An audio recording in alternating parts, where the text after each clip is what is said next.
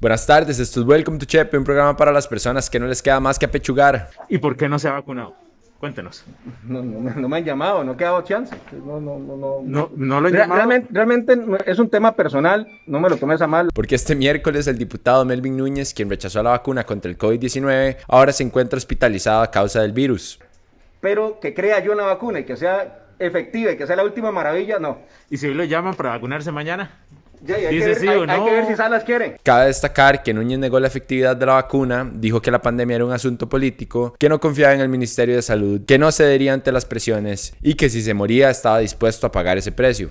Algo que Melvin Núñez nunca entendió es que lo que es importante es no saturar los hospitales y poder darle esa cama que él ahora está ocupando a una persona responsable y consciente de que el universo no gira alrededor de sí misma. Algo que se hace evidente es que después de todo, Melvin Núñez no está tan en contra de que las personas puedan decidir sobre sus propios cuerpos a menos de que esas personas sean mujeres. Porque obviamente él es uno de esos conservadores pertenecientes al Partido Nueva República, cosa que a nadie le sorprende. Y bueno, al final de cuentas, Melvin Núñez fue trasladado del hospital de Punta Arenas al hospital psiquiátrico y se dio a conocer que tiene diabetes, que su condición es estable, pero tiene dificultad para respirar y está débil. Hablando de las acciones de los diputados, esta semana nos dimos cuenta que el diputado social cristiano Oscar Cascante dirigía una escuela en el momento en el que el sospechoso de tráfico de drogas y lavado de dinero, Robert Soto Rivera, obtuvo un contrato por 240 millones de colones en el 2018 para remodelar la escuela de Riojalandia en Barranca de Punta Arenas. Es que la escuela se llama Riojalandia.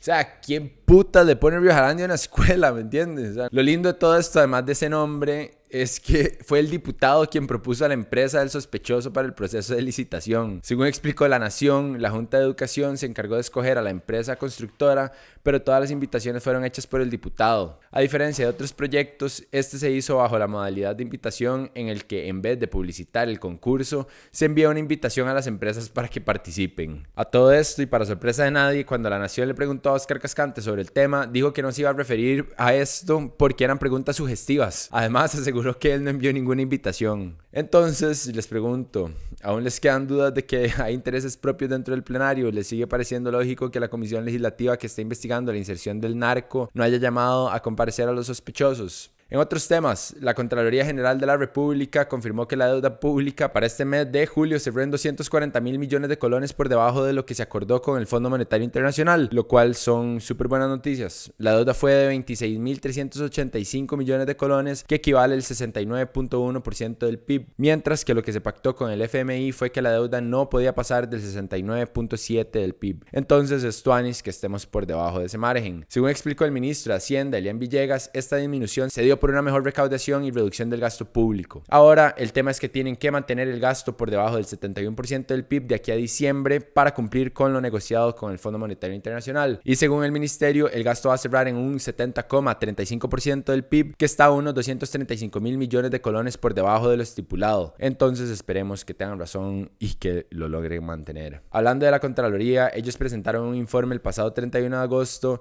en el que se detalla que diversas instituciones del sector público gastaron poco más de 200 mil colones en incentivos por cada 100 mil que se pagan del salario base. El mayor gasto se dio por parte de instituciones descentralizadas y empresas públicas no bancarias. Entonces, como nos gusta hacer listas, a continuación una lista del peor al menos terrible. El Instituto Costarricense de Turismo paga 205 mil millones en pluses por cada 100 mil en el salario base. La UCR paga 202 mil colones y para sorpresa de nadie, Recope paga 201 mil colones. La Defensoría de los Habitantes paga 190 mil colones la Asamblea Legislativa 158 mil y el Poder Judicial 152 mil. Y la Junta de Protección Social paga 186 mil colones por cada 100 mil. Curiosamente, según este mismo informe, si se comparan estos datos con los del primer semestre del 2020 y al cierre del año, se pueden ver una disminución de la mayoría de las instituciones cubiertas por el presupuesto nacional. Así que ustedes se pueden imaginar cuánto les pagaban antes en incentivos. ¿Qué piensan de este tema? ¿Les parece que urge pasar el salario global para recortar todos estos incentivos o deberíamos de seguir pagando más en incentivos que por salario? Como si fuera poco, según un informe de la OCDE, Costa Rica depende de manera excesiva de las cargas sociales. Para que estemos en la misma línea, las cargas sociales son los aportes que hace el trabajador para la seguridad social, que incluye el régimen de invalidez, vejez y muerte y el seguro de enfermedad y maternidad. En el país, los patronos y asalariados pagan un monto equivalente al 37% por cada salario, donde el 26.5% lo paga el patrono y el 10.5% el trabajador. Ahora, no importa si la persona va a hacer uso del sistema, siempre tienen que aportar, ya que es un fondo obligatorio, universal y solidario. Con eso dicho, en total un tercio de los ingresos del Estado vienen de ese rubro, lo cual es excesivo si tomamos en cuenta que el peso que tienen esas cargas en el país duplica el promedio en los países de América Latina y el Caribe, y que está por encima de la media de los países que conforman la OCDE.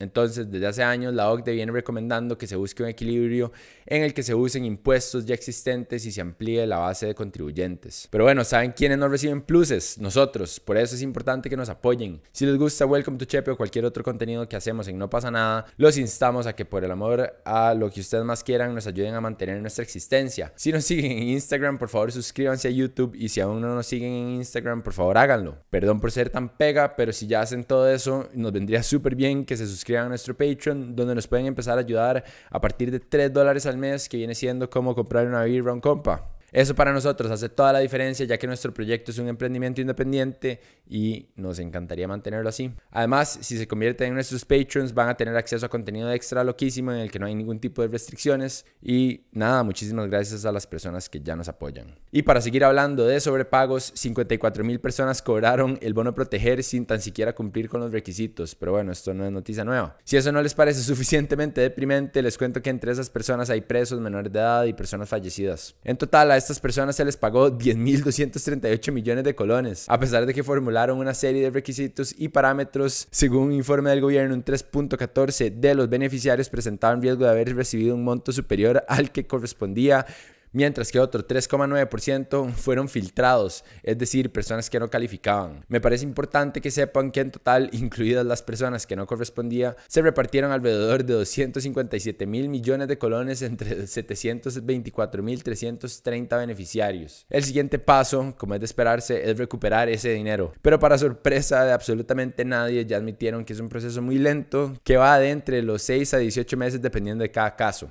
A las personas que se les pagaron sumas iguales o menores a 125 mil colones tienen 6 meses. A las personas a las que se les pagó entre 125 mil y 250 mil colones tienen un año. Y las personas que recibieron más de 250 mil colones tienen un máximo de un año y medio para pagar. Además, en los casos en que se determine que la persona mintió para obtener el bono, el caso se va a remitir a la fiscalía y la persona puede afrontar en 3 meses y 2 años de cárcel. O sea, nunca van a ir a la cárcel. Según el Ministerio de Trabajo, el día de hoy solo 257 personas devolvieron el que se les pagó de más. Antes de jalar, cabe mencionar que para este 15 de septiembre el presidente de la República, Carlos Alvarado, dio un discurso en el que le pidió a los diputados ayuda con el plan de ajuste fiscal para el acuerdo con el Fondo Monetario Internacional, prohibir por ley la exploración petrolera y dar conectividad a Internet a los y las estudiantes del país. Ante esto, la jefa de fracción del PLN, la diputada María José Corrales, salió diciendo que el PLN no apoyaría el acuerdo con el Fondo Monetario Internacional, a lo que Carlos Alvarado contestó y cito, francamente me tiene sin cuidado por una parte, porque esto lo que muestra es que es una agrupación que ha perdido su vocación de gobierno. Y bueno, ¿ustedes qué piensan sobre todo esto? ¿Debería Liberación Nacional apoyar o no este acuerdo? Pero bueno, eso fue todo por hoy. Muchas gracias por ver. Recuerden compartir este video, suscribirse en YouTube, seguirnos en Instagram y si aún no lo hacen, que por favor nos apoyen en Patreon. De nuevo, nos pueden ayudar a partir de 3 dólares al mes y su apoyo hace toda la diferencia. Muchísimas gracias a las personas que ya lo hacen. Ahora sigue una dinámica que tengo que involucra una piñata, pero que es solo contenido para nuestros patrones. Así que pura vida, chao, nos vemos la próxima semana.